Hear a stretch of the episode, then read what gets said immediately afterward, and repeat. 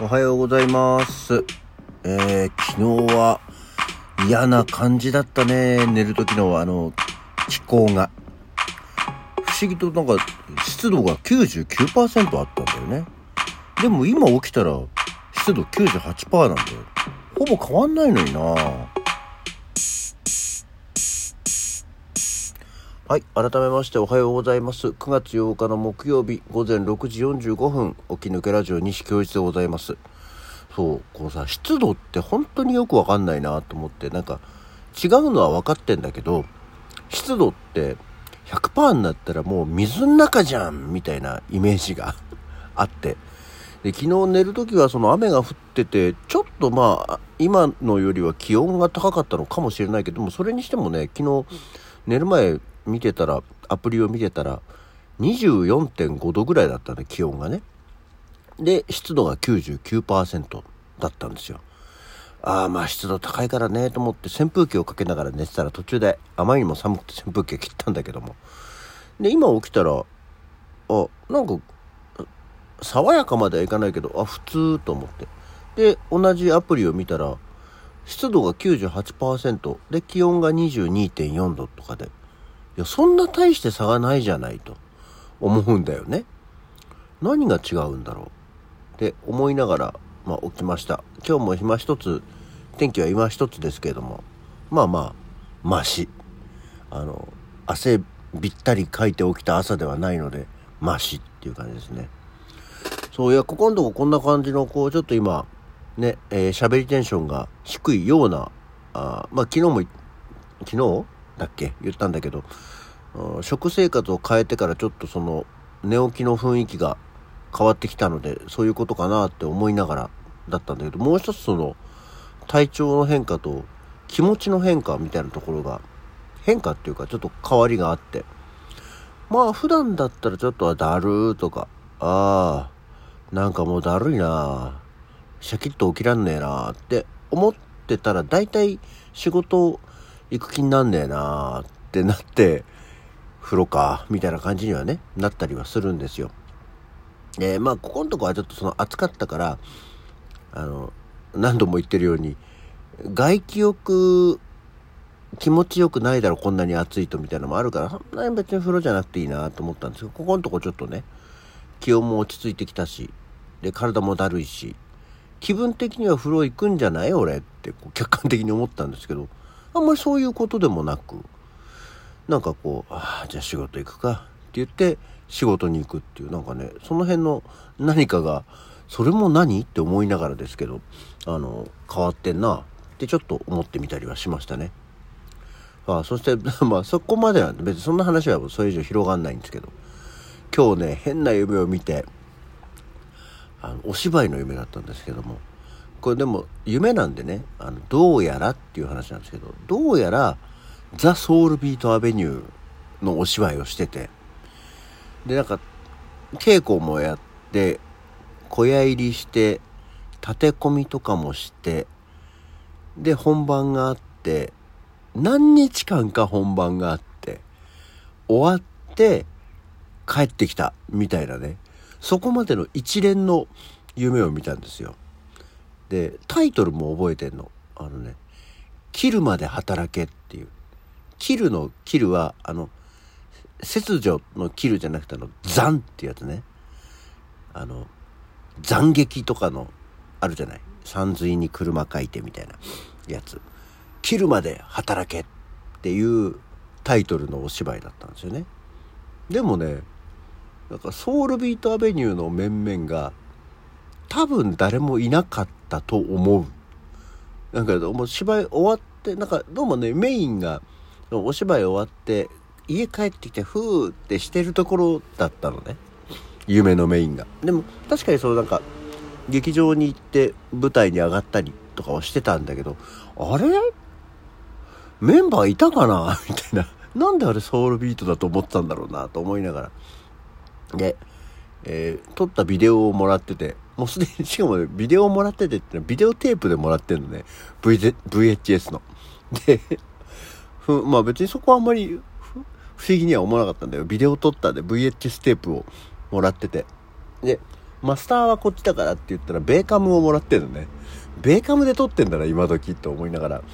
いや、ベーカムやっぱり今時もうでっかいよな、ビデオテープって思いながら見てたら、その中に、何？あの、アニメーションって書いてあるのがあって、あれ？アニメーションなんて劇中で使ったっけな？なんかほら、その劇中映像とかがあったりするじゃない？中には。で、あ、なんだろう。お芝居のやつ、なんかアニメーション使ったやつをこれ別に撮っといてくれたんだっけなと思って見てたら、その、あの、ロトスコープっていうアニメーションの手法があるじゃないですか。あるんですよ。あの、実写の、で映ったものをこうトレースして、あの、実写で映ってる人の動きをそのままこう、なぞってトレースをしたものを絵にして、アニメーション化するっていうね。ロトスコープっていうので、舞台を一本丸々撮ってるっていう。何も意味がわかんないよね。まあ夢なんで意味はないんだろうけど。わざわざ舞台の映像を撮ったものをロトスコープでアニメーション化したものを渡してくれたんだよね。映像担当の誰かが。しかもその映像担当の誰かが誰かもわからないっていう。そういうで、結局、ソウルビートのメンバーは誰も出てないし、なんなら俺出てたんだっけなっていう でもなぜか気持ちの中ではソウルビートアベニューだったっていう、えー、そんな夢を見ましたね。すごいな。久しぶりに夢の取り留めもない話をしてしまいましたが。はい。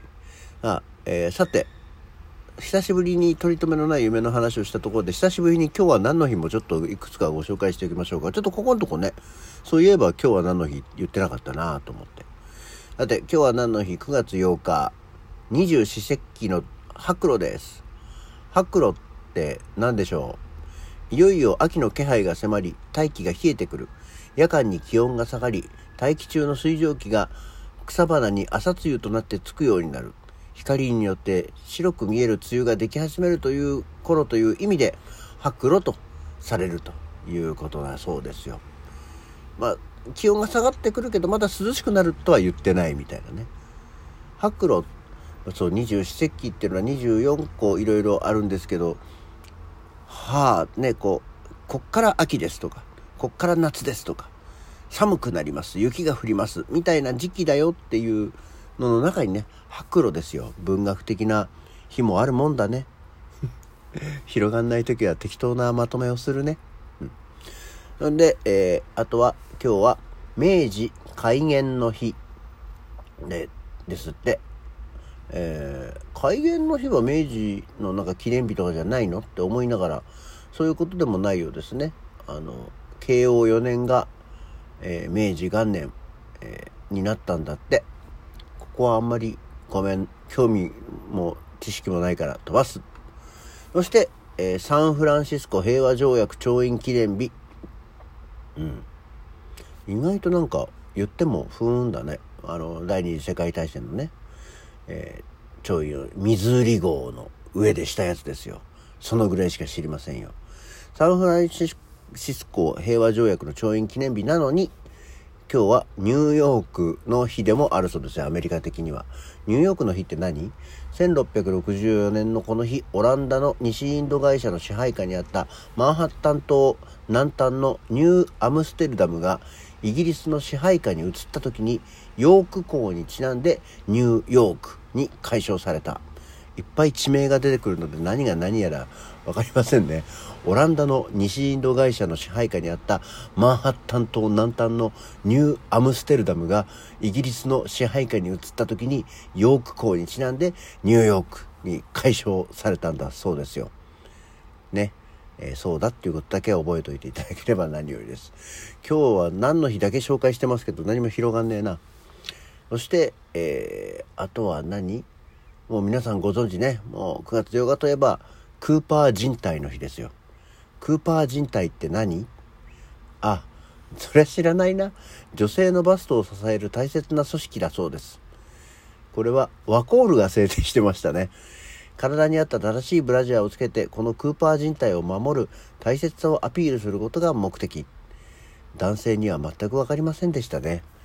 なので、あの、これを聞いてる方、今日はクーパー人体の日なんだっていうことで、これって男性にはついてないんだろうか？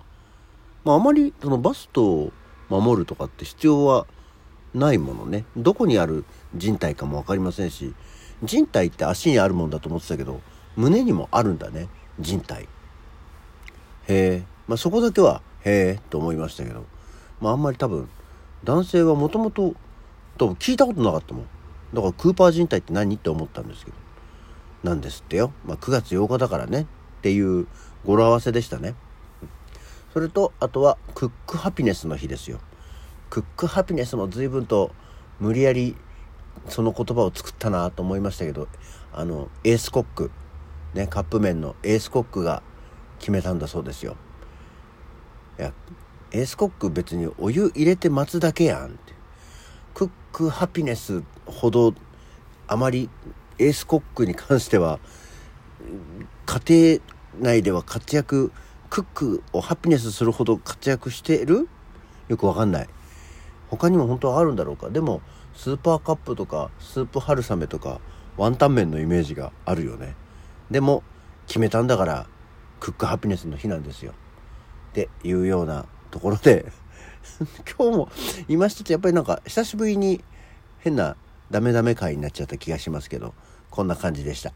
起き抜けラジオ今日はこの辺で。それではまた次回。